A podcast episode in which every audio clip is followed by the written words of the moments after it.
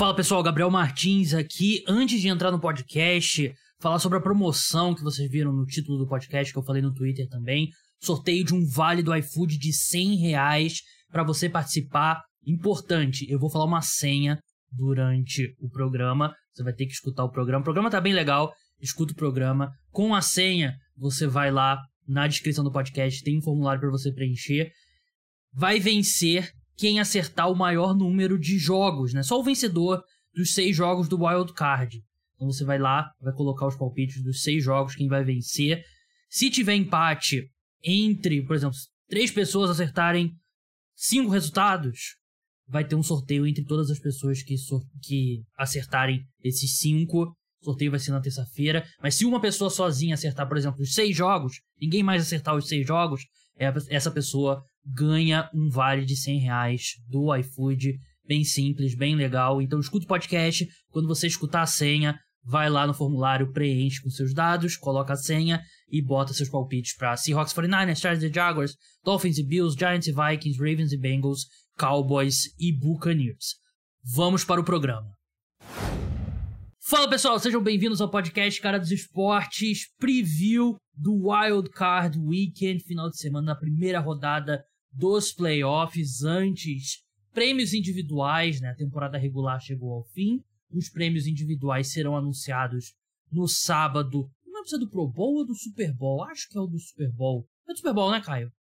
Isso, isso, é, é isso, exatamente. É. Caio Miari aqui na. Na, na, verdade, Gabriel, eu acho que uma semana antes do Super Bowl, o sábado do Super Bowl é quando eles, eles anunciam o Hall da Fama, né? A classe de Hall da Fama, isso. É, então é no sábado do Super Bowl ou do, do Pro Bowl. É um, um dos desses dois sábados. Isso. Vão ter o anúncio, mas o prêmio é apenas da temporada regular, desempenho da temporada regular. Então, a gente, como já chegou o fim da temporada, eu e o Caio Miari, editor do The Score, tá aqui com a gente, você já ouviu, a gente vai dar nossos votos então, é isso. Vamos começar pelos prêmios, depois passar pelos jogos do Wild Card.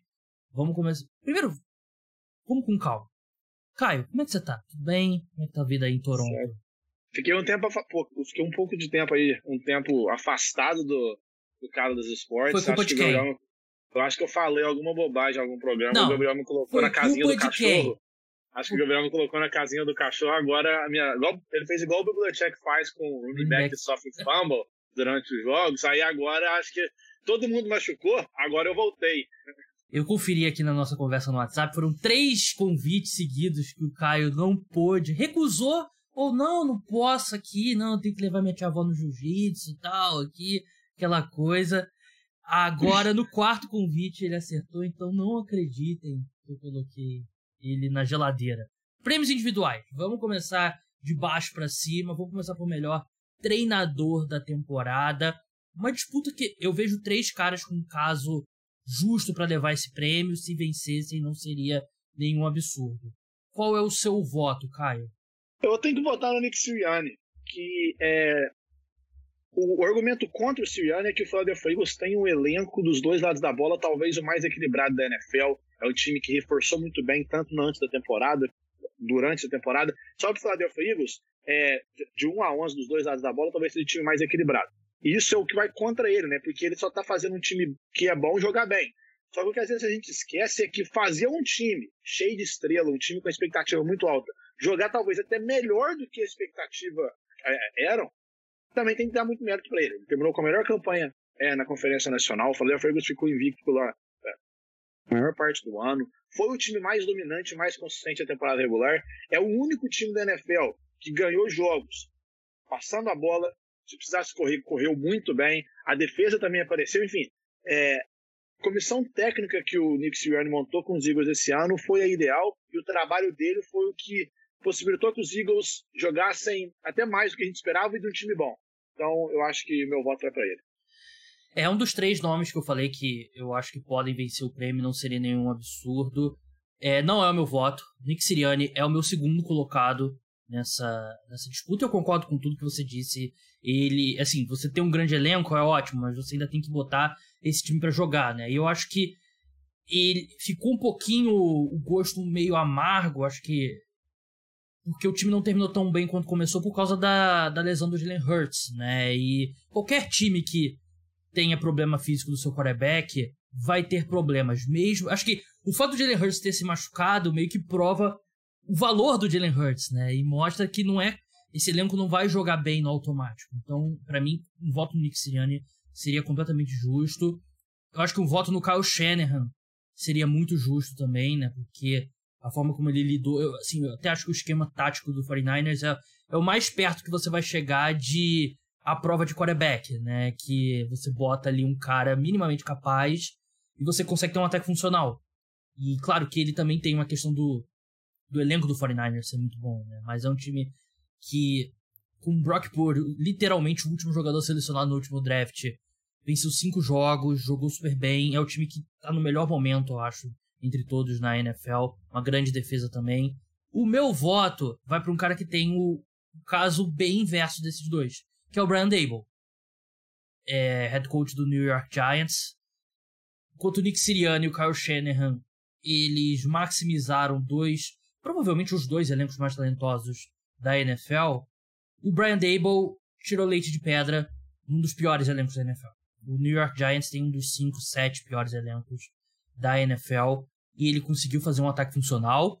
Ele conseguiu fazer a gente discutir se os Giants, quanto que os Giants podem pagar pro Daniel Jones para ele permanecer na próxima temporada.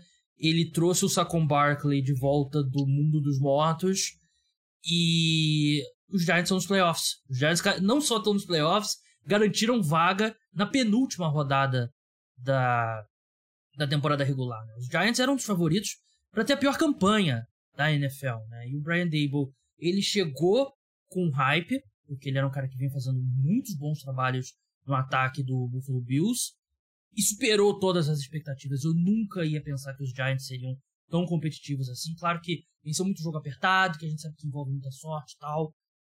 Mas para mim o Brian Dable, pela forma como ele conseguiu carregar esse elenco e é, é ele, né? O Giants está nos playoffs por causa dele. De todos os times que estão nos playoffs, é com folga o pior elenco. Então, por isso que meu voto vai pro Brian Dable. Ô, Gabriel, e sobre o Brian Dable, que ilustra bem isso que você falou, é os Giants ganharam quatro jogos no ano passado. Eles não fizeram nenhuma contratação bombástica na off-season. O elenco foi basicamente o mesmo. E a, a maior diferença que os Giants fizeram foi trocar o treinador. O Brian Dable chega no primeiro ano dele, tudo isso você falou. O time está nos playoffs. Nenhum treinador é, conseguiu fazer tanto com pouco, igual o Brian Dable. É, ele provavelmente não vai ganhar o prêmio. A gente sabe que acaba a NFL, na hora das votações, os dois times que têm melhores campanhas acabam sendo mais é, beneficiados. Então, esse prêmio vai ficar ali entre o Sirianni e o Kyle Shanahan. Mas, sem dúvida nenhuma, o trabalho do Brian Dable é, é, é espetacular. Vamos passar agora para calouros, começando pelo calouro de ataque, que acho que é o mais equilibrado, né? A gente tem visto muita discussão aí entre alguns nomes, Garrett Wilson, Chris Olave do Saints, Garrett Wilson dos Jets, aliás, Kenneth Walker do Seahawks. Tem um nome que eu não concordo, que eu acho que não deveria estar nessa discussão, mas o Brock Purdy vem sendo discutido, ganhou o prêmio do Pro Football Talk. Pro Football Talk, não é Pro Football Focus, Pro Football Talk, é um site que cobra a NFL. Mas, Caio, quem é o seu voto? Eu vou de Garrett Wilson. É, o Garrett Wilson, ele deu muitos indícios que é só o New York Jets acertar a posição de quarterback que ele vai ser um cara que vai começar a ir pro Pro Bowl regularmente. É, ele jogando com três quarterbacks diferentes, ele conseguiu pelo menos um jogo produzir com todos, com cada um desses quarterbacks. A gente sabe que a sintonia dele com o Zach Wilson, que foi o cara que mais jogou pelos Jets, não foi espetacular, então o que explica mais ou menos a baixa quantidade de touchdowns que o Garrett Wilson teve, mas ele liderou essa classe de calouros em recepções, em targets, em first downs e em jardas recebidas. É, ele bateu o recorde de mais jardas recebidas e recepções por, por um calor na história do New York Jets. É, enfim, fica ele, recepções contestadas, ele é espetacular, na rota também ele é muito bom. Teve alguns problemas de drops, isso é normal, principalmente com o calor, jogando com uma é, em um time com uma situação tão instável na posição de quarterback, eu concordo com você. Eu acho que um cara igual o Olavo, se ele não tivesse machucado, ele foi o cara que teve mais média de jardas por jogo e, e recepções por jogo entre os calores. Ele talvez terminaria à frente. Mas ele acabou perdendo algumas partidas por lesão. Então, só para destacar, né, primeira vez na história que uma dupla de calouros vindo da mesma universidade tem mais de mil jardas recebidas cada um deles. O Garrett Wilson e o Chris Olave foram draftados um do lado do outro no draft. A gente sabia que quanto os dois eram, eram especiais, mas meu voto fica com o Garrett Wilson. Pequeno parênteses aqui, eu tava conversando na live ontem, a gente fez um mock draft, eu e o João. Aliás, o João fez um mock draft, eu fiz só a parte técnica e apresentei. Ohio State chegou a ter Garrett Wilson, Chris Olave, Marvin Harrison Jr. e o Endiba no mesmo time, que é um negócio assim. Não, é, é, é, impressionante. Então, e esse ano é a mesma coisa. A gente vai estar tá falando dessa, desse, desse grupo de recebedores atual de Ohio State. Desse mesmo jeito, é impressionante o tanto de arma que o Ohio State tem. Não tem, assim, não... quantos times da NFL tem um, um quarteto de recebedores melhor do que esse? Vocês... Ah, é. É difícil. É, o, o, negócio, o negócio do college é que quando um jogador ele é um fresh, ele praticamente não joga, né? É. Então, na hora da gente colocar no papel, dá pra gente falar e parece que é melhor do que era. Mas, se você olhar e parar pra pensar, se a gente coloca no auge o Marvin Harrison Jr. High State, o Garrett Wilson, o Cruz Olave, é, é algo assustador. É assustador mesmo. É, lembra, por exemplo, aquele ano de LSU, né? Que os wide receivers eram Justin Jefferson e o Jamar Chase, né? Que é um negócio de maluco. É, e, o Mid chegou a ter o A.J. Brown e o DK Metcalf também, os dois no melhor ano deles. Sim, e teve, aquela, dois... teve aquela sequência também de Alabama, né? Do Amari Cooper, do Calvin Ridley, depois o. Aquele que foi, o Henry Huggs, o Jerry é, Judy. Se você parar pra olhar, o, o, ano que o Devonta Smith ganha o Heisman.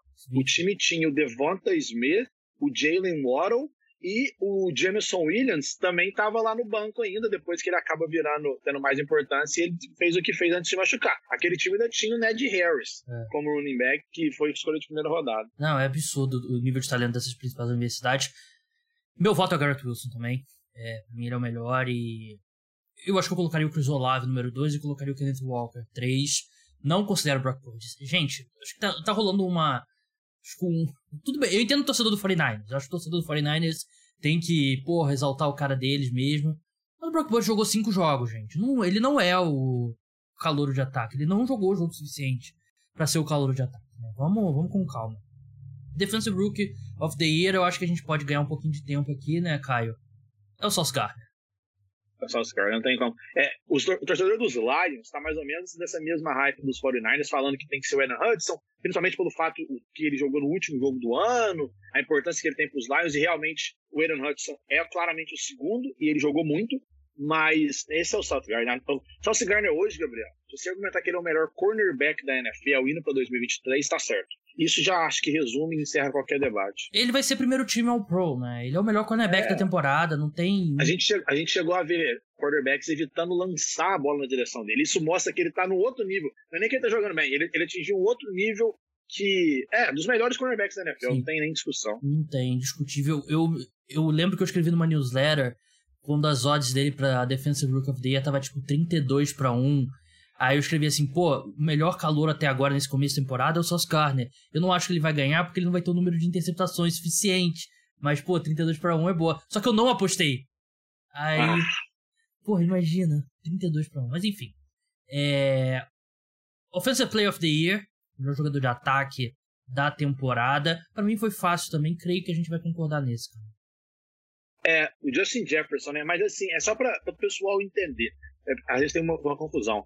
É, a NFL começou a colocar, esse virou meio que, claro que não de forma oficial, mas o Offensive Player of the Year virou o prêmio pro melhor não quarterback. Basicamente porque o quarterback vai de ataque, é, vai é. começar a ganhar o MVP todo ano. Então, tipo assim, a menos que a gente tenha uma temporada igual aquela do Peyton Manning em 2013, que ele é, bateu o recorde de jardas passadas e, jardas, e touchdowns passados, que ele tem que ser meio que obrigatoriamente o MVP e o, e o jogador ofensivo do ano, a gente vai ver o MVP sendo um quarterback e aí o, o, jogador ofensivo do ano vai ser o melhor cara que mais produziu sem ser a posição de quarterback. Nesse caso é o Justin Jefferson. É, ele flertou com as duas mil jardas, né? acabou ficando ali com 1.800, mas liderou a NFL em recepções, em é, a gente, quem assistiu o jogo dos Vikings sabe a importância que ele tem para esse time de Minnesota. Ele é imparável quando ele está no melhor dia dele. Teve, teve jogo com mais de 200 jardas. Enfim, nenhum jogador de ataque foi melhor do que o Justin Jefferson, claro, não incluindo os quarterbacks. Não tem nem o que acrescentar. Eu só acho que existe uma disputa séria com o Tarek Hill. Eu acho que o Justin Jefferson é o meu voto, mas se você se você tivesse falado aqui que é o Tarek Hill, eu não, não diria que é uma escolha errada. Eu acho que o Tarek Hill, a forma como ele mudou esse ataque do Miami Dolphins é, é um grande é um grande feito, mas o Justin Jefferson realmente temporada fantástica. Outro que deixou um pouco o gosto ruim, né, na na última nesses últimos dois jogos dele, né, não conseguiu bater o recorde, mas enfim. Vamos passar para defensor do ano agora. É, o meu voto vai pro Nick Bosa, do San Francisco 49ers. O seu, Caio? Então, é. O, Nick Bosa vai ganhar, tá? Mas eu ainda vou votar no Michael Parsons. É, o, a questão do, dessa corrida pelos prêmios individuais tem muito momento, né? E o cara, o jogador que joga melhor na segunda metade da temporada, no último mês da temporada, ele acaba fazendo, ele ganha muito mais repercussão do que um cara que jogou bem no começo do ano. O Micah Parsons, a primeira metade de temporada dele foi assustadora, né? Foi algo que colocaria ele talvez uma das melhores temporadas individuais da história da NFL se ele tivesse mantido aquele a, as atuações até o final. Ele não manteve. E o Nick Bolsa foi o contrário. O Nick Bolsa começou a crescer muito nessa reta final e ele virou imparável. Nick Bolsa só um, é, dois jogos esse ano que ele participou, ele não teve um sec. É, ele liderou a NFL em secs, é, não jogando uma partida na temporada. Ele, tá, foi, ele foi imparável, não tem é, muito o que discutir. Ele foi o melhor defensor da melhor defesa da NFL. Eu acho que isso resume bem o que Nick Bolsa foi. Mas, para mim, o impacto é, em termos de fazer jogadas que mudam o jogo, de impactar uma partida, o Micah Parsons teve mais do que o Nick Bolsa. A gente parar para pensar, a defesa dos Cowboys carregou o time quando o Dak Prescott é, sai e o Micah Parsons era disparado o melhor jogador do time. O Micah Parsons fez touchdown retornando, é, retornou, touchdown, retornou fumble para touchdown. Ele forçou mais fumbles do que o Nick Bolsa. Ele, enfim, ele foi mais imparável do que o Bolsa no momento, no momento dele. Mas ele termina a temporada embaixo. Então, muito provavelmente, quem vai levar o prêmio vai ser o Bolsa. É, o, o Micah Parsons, ele, ele não, deixou, não desfalcou os Cowboys, mas ele lidou com os probleminhas físicos, né? Eu lembro que teve jogo que no segundo tempo ele tava mais entrando em terceira descida, né? Porque os Cowboys estavam dando uma segurada nele e tal. É, no começo da temporada, eu falo, o Micah Parsons parecia já, já tinha vencido o prêmio, né? No final de setembro. E eu batia muito na tecla de que a gente não. O prêmio individual não é definido em setembro, né? E se fosse definido no, nos dois primeiros meses, o Kyler Murray teria sido MVP da última temporada, né? Então, eu acho que os dois têm um caso, mas acho que o Nick Bosa supera ele por pouco. Os dois têm literalmente o mesmo número de pressões na temporada, né? Foram é, 90 para cada um. O Nick Bosa tem um jogo a menos, só que o número de pass rushes dele de snaps que ele vai atrás do quarterback é maior, porque o, Nick, o Michael Parsons ainda tem alguns snaps ali como, como linebacker. Sec é vantagem do Nick Bosa, né? ele tem 19 sacks contra 14 do, do Parsons, né? e a produtividade do, do Nick Bosa é um pouquinho melhor é, quando você quantifica sec, né? Você dá um valor um pouco maior de sec do que para pressão. Dois grandes jogadores, eu acho que no geral o Michael Parsons é o jogador melhor, mas eu acho que a temporada do Nick Bosa é um pouquinho melhor, então esse é meu voto. MVP. MVP é o prêmio que todo mundo presta mais atenção, né? Ou grande prêmio individual, o jogador mais valioso. Para mim é fácil o número um, mas eu quero ver aqui o Caio. Caio, quem é o seu MVP?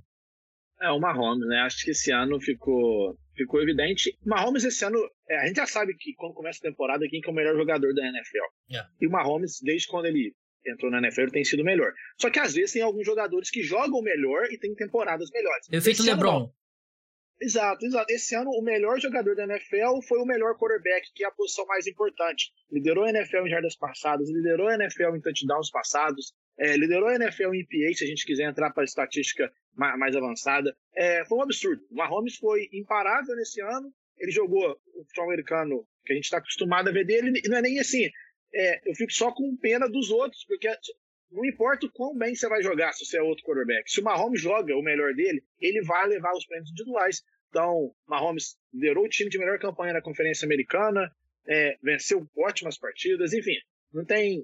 É, é difícil achar algo para argumentar contra o Mahomes não sendo MVP esse ano. Sem Tariq Hill, né, com um corpo de wide receivers reformulado, né, que era algo que eu, por exemplo, antes da temporada não apostei no Mahomes para MVP porque eu achei que ele poderia ter uma curva ali de aprendizado, né, com esses novos jogadores e acabou que ele começou já muito bem, e, engraçado que ele começou muito bem, aí teve uma pequena queda ali no meio da temporada e terminou o ano muito forte, para mim MVP indiscutível e a gente vai olhar para trás se tem outras temporadas que ele não de, que ele deveria ter vencido MVP e não venceu, mas é o segundo da carreira dele, vai vencer, né, eu acho, ficaria muito surpreso se ele não vencer, e o que pode impedir ele de ganhar esse prêmio mais vezes Quer dizer, mais vezes ele provavelmente vai ganhar, né? Mas terminar ali com, por exemplo, empatar com o Peyton Manning, maior número de, de MVPs, que são cinco, né, do Peyton Manning. Né? Um, cinco, deles, um deles empatado, Aaron Rodgers tem quatro. O que pode impedir é o pessoal cansar de votar nele, né? Porque ele é o melhor quarterback da NFL, ele é o melhor é, é, é, o caso do Bill Belichick, técnico do ano. Sim. O Bill Belichick só tem três técnicos do ano e tá na NFL há 20 temporadas. É. E é, como eu falei, não, é o efeito LeBron, né? Você, LeBron, todo, 15 anos a gente sabe que é o melhor jogador da NBA, mas ele não ganha todos os MVPs, né? Porque tem momentos ali que até o jogador joga melhor do que ele. Meu segundo colocado é o Jalen Hurts. É... Tudo bem que ele perdeu esses últimos três jogos aí por lesão. Uh, esse jogo contra os Giants ele jogou, né? Mas não jogou bem. Mas ele merece o, o, a segunda colocação. Acho que é... ele foi um candidato real, né? Poderia ter derrotado o Patrick Mahomes. Muita gente tinha ele na frente do Mahomes ali, acho que no início de dezembro. Mas o Mahomes fechou o ano muito bem. E o meu terceiro colocado, eu fiquei em dúvida entre, entre dois, Caio. Até quero sua opinião. Eu fiquei em dúvida entre o Joe Burrow e o Josh Allen. Mas eu acabei optando pelo Joe Burrow. É, eu também fiquei em dúvida entre isso. Eu sempre faço, eu vou atualizando o meu top 5 após cada semana, desde a semana 1. É, e o jogo Bills e é, Bengals seria o que definiria para mim quem seria esse terceiro colocado claramente. Seria meio que o desempate. O jogo acabou sendo cancelado, então a gente não viu o Joe Burrow enfrentando o Josh Allen. Mas o meu, o meu terceiro colocado é o Joe Burrow. É, eu acho que mais pelo momento. O Joe Burrow ele termina os dois últimos meses da temporada jogando mais do que o Josh Allen. O Josh Allen, a gente lembra daquele mês que ele teve, foi muito ruim. Ele liderou, ele teve mais interceptações do que touchdowns em um mês. Ele teve, sofreu é, com, com, turnovers. É, ele acaba voltando a jogar bem, né? O Josh Allen, desde aquela partida contra os Dolphins, que os Bills ganham no último minuto, lá, é, no sábado, né? Que até estava nevando e tudo mais. Ele, ele volta a jogar bem. O Josh Allen termina a temporada bem, mas eu acho que a, constância que o Joe Burrow teve, 35 touchdowns sem ter jogado uma partida, né? Enfim, é, o Joe Burrow, os Bengals estão no momento melhor do que os Bills e o Joe Burrow é o principal culpado disso. Por isso que nesse critério de desempate o Joe Burrow teria o meu, seria meu terceiro colocado. É, o Joe Burrow tem nota 89.2 passando a bola Pro Football Focus, 85.1 pro, pro Josh Allen, né? A diferença é que o Josh Allen ele teve a melhor nota entre todos os quarterbacks correndo com a bola.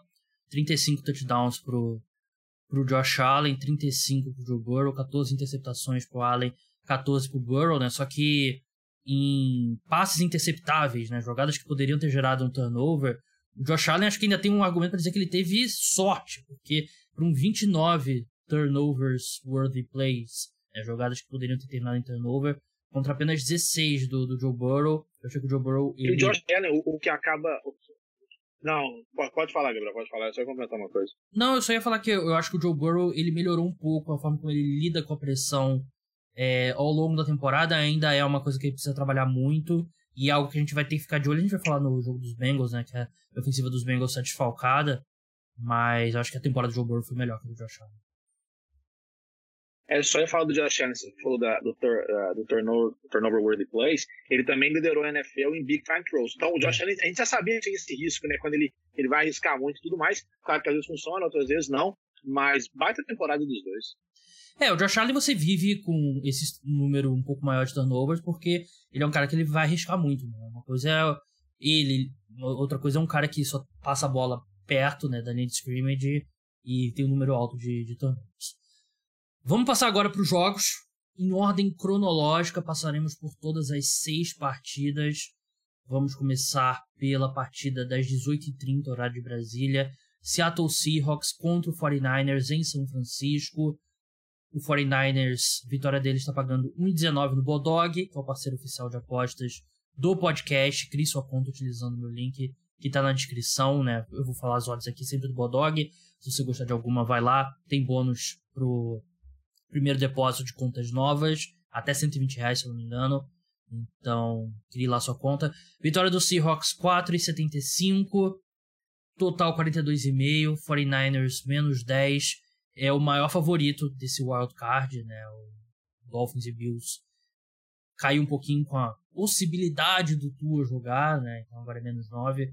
Então 49ers, Seahawks é a maior zebra desse wild card considerado um jogo que quem acompanha a NFL há algum tempo, como eu e o Caio, a gente lembra daqueles grandes duelos, né, da Legion of Boom contra o 49ers do Jim Harbaugh, do, do Colin Kaepernick, mas esse jogo realmente, o gap aqui do nível desses times é bem grande, pode é há um argumento bem justo para dizer que é o time que terminou a temporada jogando o melhor futebol americano, contra o time que, entre os classificados, é um dos piores níveis, né? Considerando que o Dolphins muito tem a ver com a, com a lesão do Tua. Não, sem dúvida. E é assim, se a gente olha os. Porque eu até falei no começo do programa, mas vale ressaltar. Primeira vez na era do Super Bowl que os seis confrontos de wildcard também aconteceram durante a temporada regular. E 49ers e, e Seahawks, obviamente, por serem rivais de divisão, aconteceu duas vezes. Se a gente volta nesse, nesses dois confrontos, fica evidente por que o Seattle Seahawks é uma grande zebra. O 49ers ganhou os dois jogos, o, os dois talvez piores jogos do, do ataque do Seattle Seahawks esse ano foi contra essa defesa dos 49ers. O Nick Bolsa foi um absurdo nos dois jogos que eles se enfrentaram, três sacks, oito é, quarterback hits no Geno Smith. É, o Seattle Seahawks fez só 20 pontos combinados, Gabriel, nesses dois jogos, sendo que sete desses pontos ainda foram de um bloqueio de field retornado para touchdown. O ataque do Seattle Seahawks tem 13 pontos contra os 49ers em dois jogos que eles se enfrentaram. Isso ilustra bastante essa situação que você acabou de falar. É, e eles se enfrentaram no momento que o ataque do Seahawks estava jogando bem melhor do que terminou essa temporada ainda, né? E como você falou, o Nick Bosa, acho que a dupla de, de tackles calor do Seahawks é muito promissora, mas ainda assim o Nick Bosa passou por cima, né, deles. E o melhor, o melhor adversário da temporada, como a gente falou um pouco antes. Mas é, a defesa muito forte do 49ers, o ataque tá jogando muito bem. Defesa do Seahawks, que não vai ter o, o Jordan Brooks, né? Ele tá fora da temporada. É uma defesa fraca também. E assim, essa defesa do, do Seahawks, eu acho que ela tem. Tem o Tariq Woolen, então ele é um bom cara que você pode jogar num wide receiver 1 e tal. Mas a defesa do 49ers depende menos do wide receiver 1, né? E acho que é um argumento para dizer que o wide receiver 1 tradicional do 49ers é o Brandon Ayuk, né? Não é o, o Debo Samuel, né? O Debo Samuel é usado de vários outros pontos do campo e tal. Tem o Christian McCaffrey também, que fez a, a melhor temporada dele depois da segunda temporada dele no, no Carolina Panthers. Aqui é muito difícil ver um. O George Kittle tem sete touchdowns nos últimos quatro jogos, tá jogando um Melhorou absurdo. muito com, com o Brock Purdy, né? Ele, ele pegou muito do que. Da ausência do Debo Samuel, ele ocupou muito do, do espaço, né? Que deixado pelo Samuel, agora o Debo Samuel já voltou. É difícil ver um, ver um caminho plausível pro Seahawks vencer essa partida. Vamos da seguinte forma, Caio. É, sábado à noite eu tô te mandando uma mensagem sobre o jogo do Seahawks do 49ers. Pô, Caio, não consegui ver o jogo. Eu vi agora que o Seahawks venceu. O que, aconteceu nessa partida? O que, que, que pode acontecer pro Seahawks vencer esse jogo? Pode acontecer é. Primeira coisa, o Seattle Seahawks tem que fazer o jogo perfeito. Então, você falou esse, a classe de calouros desse Seattle Seahawks, que brilhante. A gente já falou disso em outros programas aqui. Dois offensive tackles titulares, o running back titular, cornerbacks titulares, enfim. Tem que ser um jogo perfeito do Seattle Seahawks. Agora, o que tem que acontecer é o Brock Purdy meio que parar de ser o Brock Purdy que ele tem sido até agora. Eu acho Sentiu o peso é do jogo, né? Exatamente. Eu acho que isso é a única, talvez, lacuna que deixa algo em aberto para o São Francisco 49ers talvez ser surpreendido, que é o Brock Purdy ele não está muito acostumado a jogar com adversidade, porque, como a gente falou antes, ele nem tem tempo direito na NFL. Ele acabou de entrar na NFL. Como que vai ser? Vai ter, por exemplo, a gente viu meio mais ou menos ele contra a adversidade contra os Raiders, mas é, tem uma grande diferença entre jogar contra esse Raiders numa adversidade, num jogo que não valia basicamente nada, com, com um jogo de playoff em casa, que você sabe da tradição que o São Francisco 49ers tem em pós-temporada. Como que o Brock Purdy vai ser se a defesa dos 49ers estiver um dia meio, meio ruim contra o Seattle Seahawks, que o time começar a fazer pontos, é, se o começar a fazer pontos, será que o Brock Purdy vai conseguir resolver com o braço dele? É claro que ele tem, ele tem muita ajuda desse, desse grupo de recebedores, o Kyle Shannon é, sabe muito bem o que ele está fazendo, mas eu acho que se acontecer uma zebra e eu tiver que te explicar à noite, sem assistir o jogo, vai ter a relacionada ao Brock Purdy. É, eu acho que o Seahawks tem que começar muito agressivo cedo. E é. Se o Seahawks vencer esse jogo, vai ser tipo o DK Metcalf e o Tyler Lockett vão combinar para 300 jardas. 300 jardas, 3 touchdowns entre eles dois, touchdowns longos e não dá para ser conservador em quarta descida, você tem que ir arriscar porque o Seahawks tem que aumentar o nível de risco deles nesse jogo para aumentar o número de variáveis da partida. Não pode, não pode ser turnover em special teams. Tem que ser um jogo basicamente perfeito do Seattle Seahawks. Porque a gente sabe se os dois times jogarem o máximo, o Fortnite vai ganhar com fácil. O Seattle Seahawks fazer o jogo dele e aumentar, igual você falou, o risco do 49ers é, não poder cometer erro.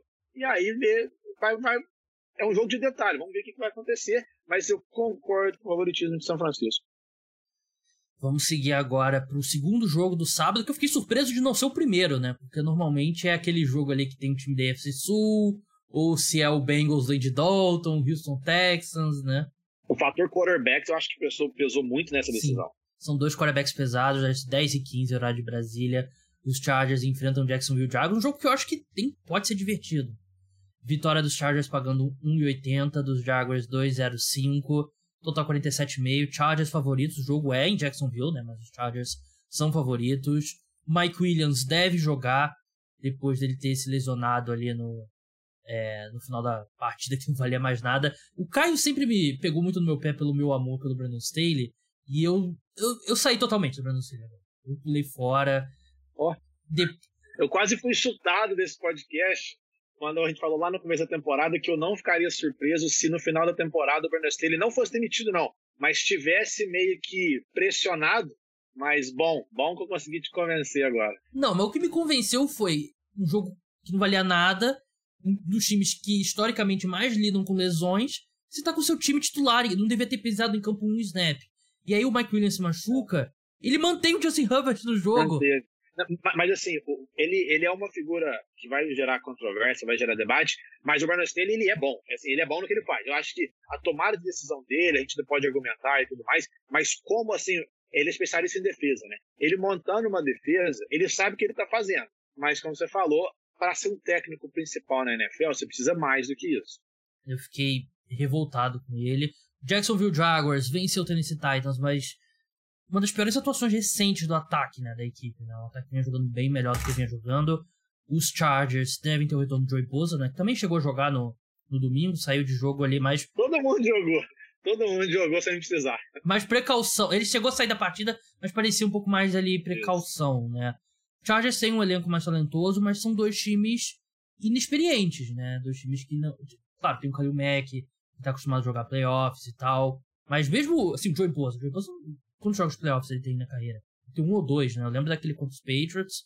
O outro eu não consigo lembrar, né? O próprio Keenan Allen, veterano, mas também não tem experiência longa em playoffs, né? Enquanto o Jacksonville Jaguars também é um time mais inexperiente ainda, mas tem um head coach que já venceu o Super Bowl. Então, o jogo também é em Jacksonville. Sem muito alarde, o Jacksonville Jaguars tem uma boa vantagem de, de... Tem uma torcida bem quente, né? Então, é um jogo bem interessante que Acho que vai depender quão perto de 100% o Mike Williams vai estar. Tá, porque a gente já viu esse time com o Justin Herbert só com o Keenan Allen. A gente já viu ele sem os dois. E a gente já viu o Justin Herbert com os dois, o Mike Williams e o Keenan Allen. É um time completamente diferente. E é uma secundária do Jacksonville Jaguars que dá para explorar muito. Não, sem dúvida, mas, Gabriel, a gente já viu também os dois times se enfrentando nessa temporada, né? 38 a 10 para os Jaguars lá na semana 3.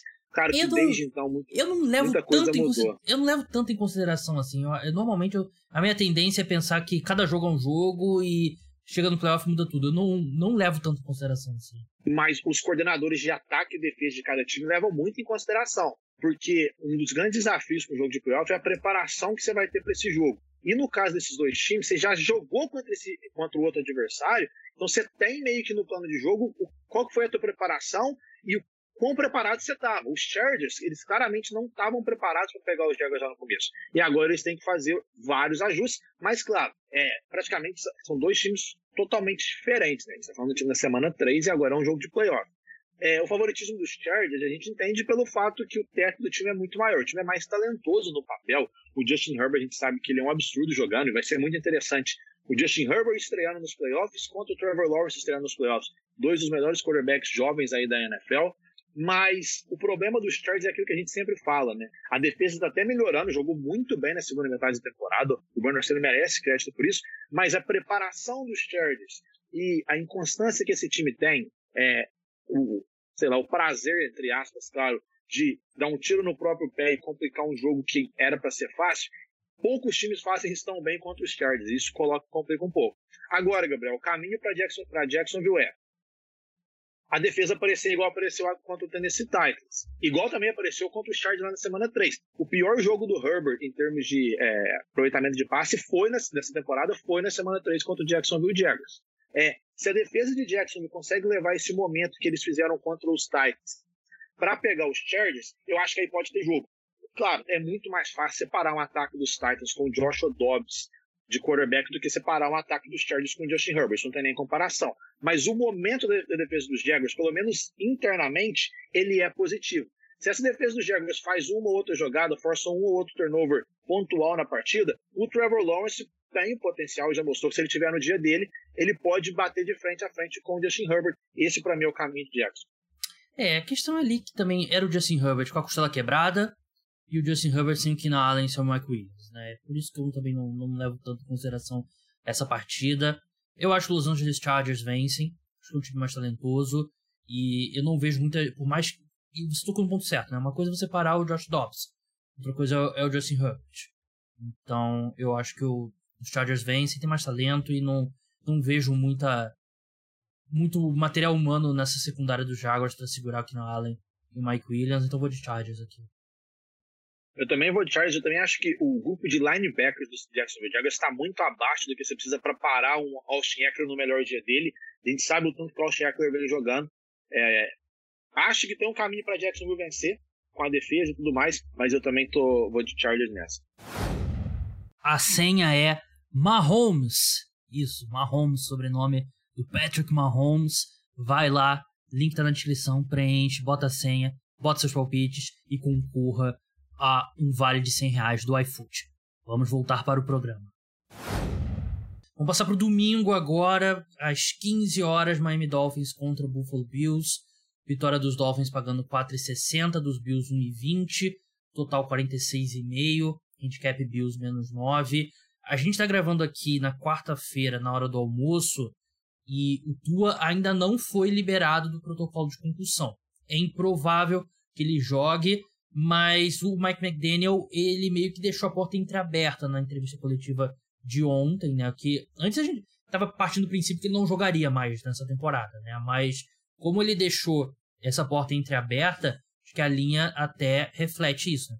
Dolphins 4,60 vitória, Bills 1,20, total 46,5, Bills menos 9. E abriu menos 11, se eu não me engano. Então, há uma. Essa linha parece meio que o um meio termo ali entre Skylar Thompson e Tua. Porque com Tua, recentemente a gente viu esse, eu, esse jogo. Eu falei agora sobre não considerar jogos. Considerar muitos jogos passados, né? mas são dois rivais de divisão, né? Aí é diferente. E fizeram um jogo duro, né? Miami Dolphins lá em Buffalo, debaixo de neve, fez um jogo duríssimo que os Bills precisaram virar no, no intervalo. Então, a grande questão aqui, se o Tua entrar em campo, que eu acho improvável, dá jogo. Se o Skylar Thompson entrar em campo, é, você pode sair, almoçar fora domingo e, e chegar mais tarde, jogo, é que você não vai, você não vai perder muita coisa. Não, eu tô com você nessa. Com o Tua, Gabriel, voltando à temporada regular, foi é, um a um os confrontos Dolphins e Bills. O jogo que o Tua sofre a primeira concussão dele, antes dele sofrer aquela que ficou mais marcada contra os Bengals, foi contra o Buffalo Bills. O Miami Dolphins ganha do Buffalo Bills 21 a 19 na temporada regular. É até o jogo que o Miami Dolphins chuta um punch no próprio cara dentro da endzone que vai. É. Foi, aquele, foi aquele final confuso. O Tua, com o Tua, os Dolphins é, fizeram mais pontos. É, perderam o confronto dos Bills combinados por um ponto só. Porque o foi até o final nesse último confronto que você falou agora, né, recente, é, os Bills ganham por três, e lá no começo da temporada regular os Dolphins ganham por dois pontos. Tem jogo. Como você falou, o caminho para os Dolphins ganhar, para começar a gente pensar em falar de Miami vencendo esse jogo, é o Tua Tagovailoa jogar. Se ele não jogar, eu tô com o Buffalo Bills é muito mais preparado. Já é muito difícil parar o ataque do Buffalo Bills. E é, essa defesa do Buffalo Bills já fez jogadas para pontuar. A gente viu agora o Naim Reis com dois retornos para touchdown. É, o ataque do Buffalo Bills está crescendo na temporada no momento ideal. A gente viu esse ataque dos Bills no, ali meio que no meio da temporada caindo um pouquinho. Teve aquele jogo contra os Jets que foi muito ruim. Josh Allen teve interceptações. Mas nesse momento, é um ataque dos Bills que parece muito com aquele que começou o ano, goleando Tennessee Titans lá no começo da temporada. Então, é muito complicado para o Miami Dolphins, que é o time da Conferência Americana que não ganha um jogo de playoff há mais tempo. São 22 temporadas sem jogo, sem uma vitória em pós-temporada para o Miami Dolphins. É, eu acho que vai continuar assim. Acho que os Bills são favoritos mesmo com se o Tua joga, né? Mas é que, né? Pra ter jogo precisa do Tua. Skylar Thompson tem a menor condição de jogar na, na NFL. O Terry Bridgewater quebrou o dedo, né? Então, complicado pra, pra quarterback. Vamos passar pro jogo das 18h40. 18h40 ou 18h20? Agora eu anotei aqui 18h40, mas agora eu não tenho certeza. Sabe, Caio, de cabeça? De cabeça não, mas eu. Deixa, deixa eu olhar aqui. aqui. Vai, Giants e Vikings. 18h30. 18h30. É, vitória dos Giants pagando 2,40 lá no Bodog, dos Vikings 1,60, total 48,5. Vikings favoritos por 3 pontos. Como o Caio falou, né? Todos os times se enfrentaram na, na temporada regular. Esse jogo aqui, os Vikings venceram no field goal no último segundo de 61 jardas, né? Então foi um jogo extremamente equilibrado. A gente falou no começo sobre prêmios, né? Eu falei sobre como o Giants tem, na minha opinião, dos 5, 7 piores elencos da liga. Mas tem o Brian Dable, e aqui é essa questão. Os Vikings têm um time mais talentoso. Mas o gap entre os dois head coaches é muito grande. Eu nem acho que Kevin O'Connor é ruim. Acho que ele não teve uma grande temporada de calor. Ele chegou. O pessoal começou a elogiar ele, né? Mas eu acho que. Foi um head coach calor. O Brian Dable não. Foi para mim o melhor head coach da temporada. Por isso que eu acho que é possível os Giants vencerem aqui com aquele famoso nó tático. Não, concordo com você e acho assim, a pressão tá no lado dos Vikings. Os Giants, é, um dos, acho que um dos segredos para esses Giants terem surpreendido, terem jogado muito mais do que todo mundo esperava, praticamente todos os jogadores dos, dos Giants, e a maioria deles é na média para baixo, todos jogaram o melhor futebol americano possível, basicamente todos jogaram. É, e acho que é isso que fez os Giants chegar onde eles chegaram até agora. E, e, e a pressão, como eu falei, está do lado dos Vikings. Os Vikings são o time que terminaram, talvez, o pior, o time de 12 derrotas, de 12 vitórias, o pior da história da NFL. É um time que terminou com é, saldo de, de ponto marcado na temporada negativo. É o time que só ganha jogo apertado. Os Vikings que entram nesse jogo, em casa, obviamente, tentando provar que eles são de fato é, competitivos, eles podem brigar para o Super Bowl, que é o que pelo menos as 12 vitórias que eles têm indicam. Mas não, os Giants é o oposto. Os Giants entram nesse jogo é, se o Giants perder essa partida, a temporada já foi um sucesso. É, é, essa que é a diferença para New York.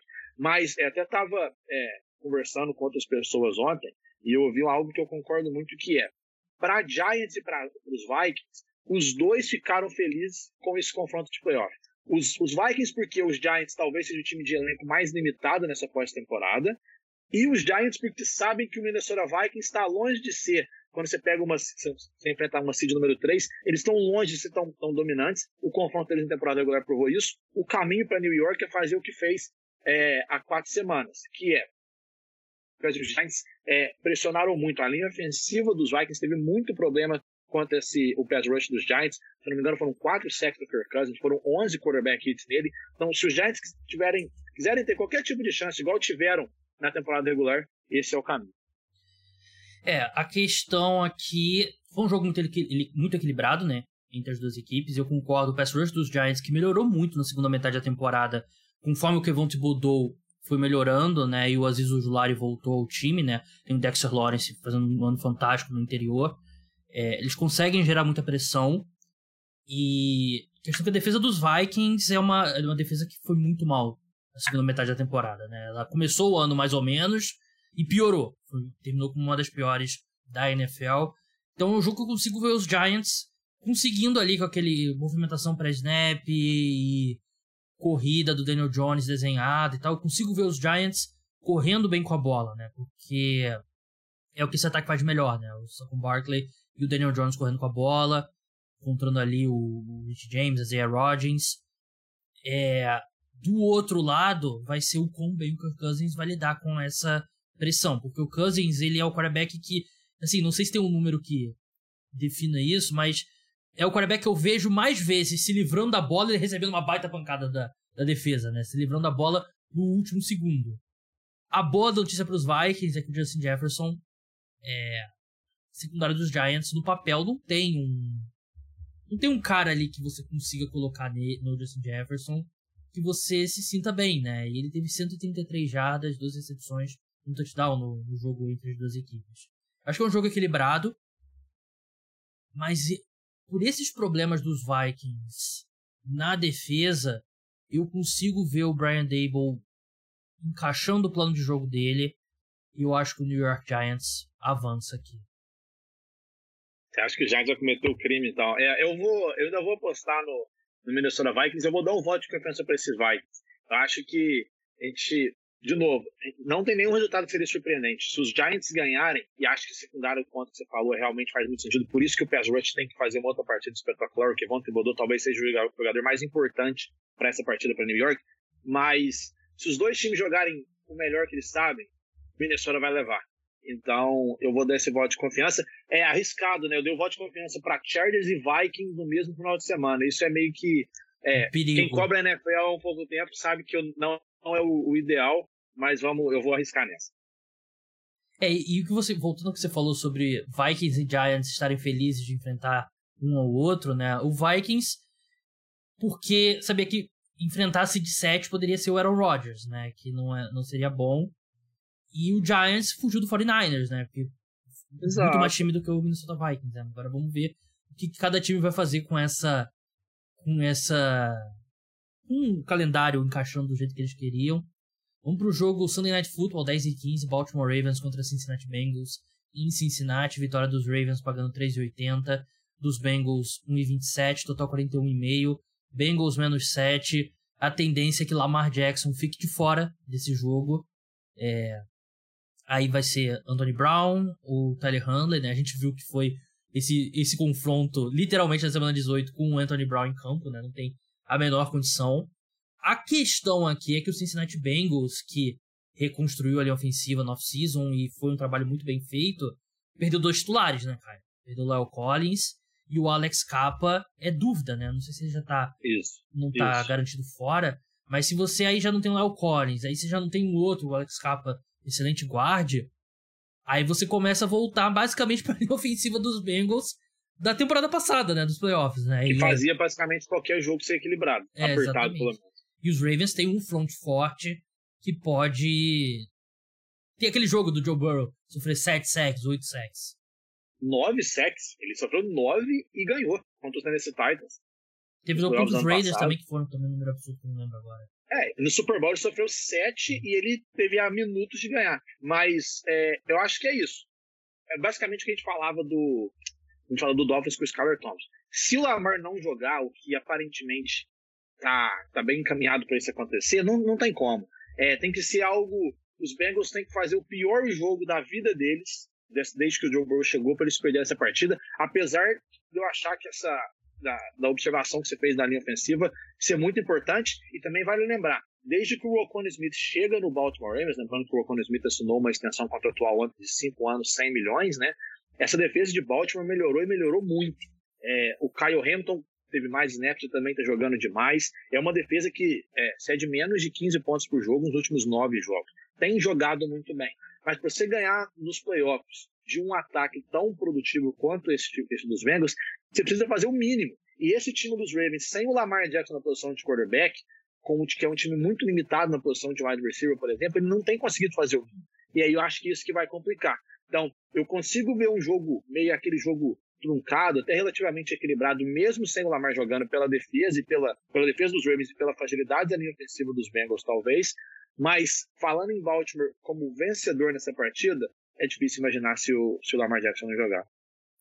Surpreende a NFL ter colocado esse jogo no, no Sunday Night Football, né? Porque era a possibilidade era muito grande do Lamar não jogar, né? E assim, a gente que cobra a NFL, né, Caio? Acho que você vai ter mais ou menos a mesma impressão do que eu. Estranho, né, essa situação do Lamar, né? Porque inicialmente ele se machucou, disseram que eram três semanas. E aí, cada vez que o John Harbaugh é, é questionado sobre o Lamar, ele parece mais irritado, e fala, tipo, ah, eu vou falar dos jogadores que estão aqui e tal, não sei o quê. Pode ser um pouco teoria da conspiração da minha parte, mas me parece uma situação de que o Lamar não quer jogar no sacrifício porque não recebeu o contrato que ele queria. E, sim, se for esse o caso, ele está 100% correto de fazer isso. É, se, se, se, esse for o caso, eu também estaria do jogador, mas é difícil especular, né? É, é difícil saber Mas é estranha tá a situação, né? É estranho, sem dúvida, mas o Baltimore Ravens, ele, ele adora a questão de lesões no Baltimore Ravens. Eles é um, cobrindo a NFL, como você falou, regularmente, é, é um dos piores times para você saber o prognóstico de lesão, porque é um time que sempre tenta esconder o que está acontecendo. A gente achava que essa lesão do Lamar seria muito mais, é, muito menos grave. O Lamar Jackson não está nem treinando direito. Então, é, é assim, é, é, difícil, é, muito estranho, eu concordo com você também. É, eu vou torcer pro Lamar jogar e a única explicação para o NFL ter colocado esse jogo no domingo à noite. Mas é bem, é, bem improvável, sendo otimista, que, que o Lamar Jackson consiga jogar. Uma pena, né? Porque é, a NFL ganha muito quando o Lamar Jackson joga e quando ele tá bem é um dos caras mais. jogadores mais únicos que a NFL tem. Apesar de você odiar ele, né? Eu não, não é o meu jogador favorito, mas eu reconheço a importância que ele tem para esse Baltimore Ravens e quem é fã da NFL quer ver o Lamar jogando contra o Joe Burrow. É, Lembrando que, é, não, só voltando, temporada regular, o Lamar Jackson jogou, os Ravens ganharam dos Bengals, os dois times se enfrentaram na semana 18, um jogo bem diferente, claro, sem o Lamar, o Cincinnati Bengals ganhando. Essa é hoje de manhã, né, o Ian Rappaport noticiou que é bem improvável que o Lamar jogue no domingo, mas enfim, vamos pro Monday Night Football, Dallas Cowboys contra Tampa Bay Buccaneers, o jogo que quem que venceu? Foi o Bucks, né? Porque o Tom Brady nunca. É, foi o Bucks que o Tom Brady nunca perdeu pro. Semana 1, é. 19 a 3 foi o jogo que o Dak Prescott sai no terceiro quarto com a lesão na mão. Sim, verdade. Vitória dos Cowboys tá pagando 1,74 no Bulldog, dos Bucks 2,15, total 45,5, Cowboys menos 2,5. E aqui é aquela coisa, né? A gente vai. É... A definição é a seguinte: pô, o Bucks, temporada horrível, chega nos playoffs com pé negativa, mas é o Tom Brady, Caio. E aí, como é que a gente é bota, o... bota na, na balança o fato de ser o Tom Brady, mesmo a gente tendo visto com os nossos olhos esse time do Tampa Bay Buccaneers ser muito ruim ao longo do ano? Então, é, eu falo, a gente falou do, agora há pouco dos Giants e dos Vikings, os dois estarem felizes com quem eles enfrentaram. Talvez os Bucks do Tom Brady tenha sido um dos piores adversários possíveis para esse Dallas Cowboys nos playoffs. Porque o Dallas Cowboys não é nem a questão do time não conseguir produzir é, o, que, o Dallas Cowboys no papel é um time muito mais forte que os Bucks e jogou mais do que os Bucks ao longo do ano. Mas poucos times na NFL têm tantos problemas é, dentro de campo quando, durante os playoffs quanto o Dallas Cowboys. É um time que recentemente é, não passa da rodada divisional desde a temporada de 95. A gente lembra do ano passado aquele fiasco que foi contra os 49ers, que o Dak Prescott tentando correr, é, porque a jogada foi no meio do campo, o tempo estava acabando, o relógio terminou. Enfim, a gente já viu Dallas Cowboys recentemente sofrendo muitos colapsos em pós-temporada. E justamente o seu jogo nessa temporada, você termina a temporada dos Cowboys foi uma temporada boa, mas na primeira rodada dos playoffs você vai enfrentar um quarterback que você nunca derrotou, que é o melhor quarterback da história da NFL nos playoffs, que ninguém quer apostar contra. Então, assim, se fosse um jogo de meia temporada com os Cowboys bem, é, eu diria que o Dallas Cowboys poderia passar por cima dos Bucks, porque, de novo, o time dos Bucks tem o Brady, tem que respeitar. Nunca vou apostar contra o Brady na, mais na minha vida, mas o time dos Bucks não, não joga como time de playoff, não. Ganhou, só ganhou a divisão porque foi a pior divisão da NFL, uma das piores divisões da história. Mas, de novo, o obstáculo Tom Brady ele é muito grande contra esse Dallas Cowboys e ele fica ainda maior por ser um jogo de playoff. É, e o Dallas Cowboys também não terminou a temporada tão bem, né?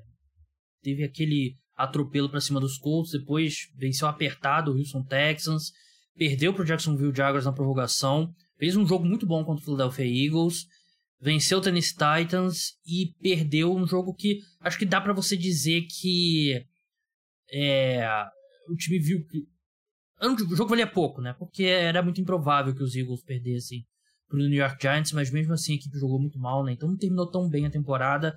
Mas assim, o time do Tampa Bay Buccaneers é muito ruim. E não é à toa que tem a campanha negativa. Eu acho que o time do Cowboys é muito melhor. Eu, eu acho que os Cowboys vencem, mas é a única coisa que faz você. Sim, se não fosse o Tom Brady, o quarterback do Tampa Bay Buccaneers, a gente não tava nem discutindo aqui. O Cowboys era franco favorito, né? Mas é o Tom Brady, então sempre vai ficar aquela, aquela dúvida, mas eu vou de, de Dallas Cowboys aqui. É, eu também vou de Dallas Cowboys. Eu, é, de novo, não quero apostar contra o Brady, mas eu mas vou apostar agora. Vale destacar. Vou apostar. Vale destacar uma coisa: Dak Prescott três, lançou três pick six nos últimos quatro jogos, sete interceptações nesse último, nessa última, últimas quatro semanas de temporada. É, um dos caminhos para você ganhar dos Bucks, esse time dos Bucks, que é um time muito limitado, mesmo com o Brady, é você não cometer muitos erros. É você não deixar os Bucks numa posição de ganhar. Ou se você resolver, os Bucks não vão ter força para correr atrás de você. O Brady já, esse time dos Bucks deixou claro isso. O Dak Prescott precisa corrigir esses erros. Eu acho que ele vai fazer isso. Eu acho que a gente vai estar falando de uma boa atuação do Dallas Cowboys digo daquilo que a gente viu no meio da temporada. Então também vou apostar no Dallas nessa. Então é isso. Seis jogos aí do Wild Card Weekend analisados. Vamos encerrar aqui com apostas da semana. Caio, qual que é a sua vitória? Um pouquinho arriscado. Eu vou de Minnesota Vikings. É, eu vou, de, eu vou de Dallas Cowboys, Vikings, Vitória tá pagando 1,60, Cowboys 1,74. Qual o seu total? Vou de under para Seattle Seahawks e 49ers, é, é, over-under tá 42,5, né, total de pontos. É, os dois se enfrentaram duas vezes na temporada regular, é, as duas vezes o placar combinado ficou abaixo de 40. Eu acho que a gente vai ter algo parecido. Jogo de playoff entre esses dois times, normalmente o placar é baixo. A gente lembra naquela época que o Gabriel falou bem, né, 2013, 2014. Eu acho que vai ser um jogo bem truncado, rival de divisão, dois quarterbacks que estão bem, mas não são espetaculares. Eu acho que a gente vai ter um placar mais baixo nesse jogo. Eu vou de Chargers e Jaguars, over 47,5. Acho que é um jogo que a gente vai ver bastante ponto. E para encerrar, handicap, Caio. Handicap eu vou de Dallas Cowboys. É, se eu não me engano, é, é 1,5, 2,5. 2,5. 2,5 contra os Bucks. Como eu falei, é, eu acho que o Dallas Cowboys vai fazer uma boa atuação pela pressão que o time está vivendo. Eu vou dar, é, vou arriscar mais uma vez esse voto de confiança. Acho que o Dallas Cowboys vence os Bucks por mais de uma posse de bola, mais de que um touchdown a gente pode colocar. É, eu vou de Chargers menos 1,5. Eu acho que o Chargers deveria ser favorito por mais. Mas é isso, preview da rodada. Sigam o Caio lá no arroba Caio Miari, acompanhem o trabalho dele lá no The Score, é, prêmios individuais. Já postou, Caio? Matéria de prêmios individuais. O pessoal já consegue ler? Já consegue. Também coloquei é, nota 32 calores de primeira rodada nessa, nessa temporada. Como é que eles foram em 2022 também já está postado lá. Quem teve a pior nota? Pior nota, teve jogador que não teve nota, né? Mas entre os que tiveram a pior nota foi o Kenyon Green do Houston Texans, teve um D-. O Evan Neal do seu New York Giants teve um D, também estava entre as piores. Machucou, né? A melhor, South Garden, machucou essa. Melhor South Garden com A+, aí depois teve outros jogadores com A, foi o Aiden Hudson, Garrett Wilson e o Chris Olave, se eu não me engano. Então leiam lá no, no Twitter do Caio, vocês devem encontrar, sigam lá, arroba Caio Miari. Muito obrigado, Caio. Muito obrigado, ouvintes. O programa volta no pós-rodada. Programa de NFL, né? Tem quinta-feira à noite episódio semanal de NBA. Mas domingo à noite eu posto o episódio pós-rodada. Sim, domingo à noite, antes mesmo do, do Monday Night Football. O Cowboys e Bucks a gente vai falar no programa de terça-feira. Então, até lá. Tchau.